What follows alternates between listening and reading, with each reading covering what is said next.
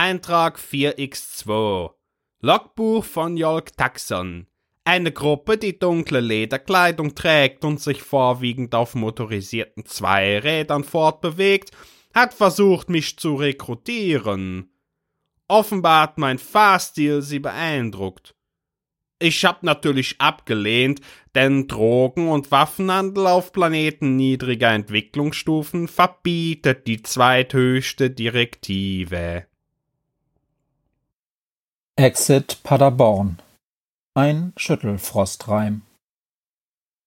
Getrennt von meiner Sippe sitz ich am Rand der Klippe.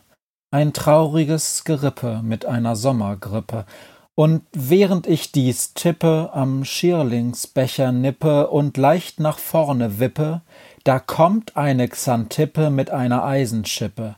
Hau ab, du alte Hippe! schrei ich, bevor ich kippe, die Schippe in der Rippe und in die Lippe dippe.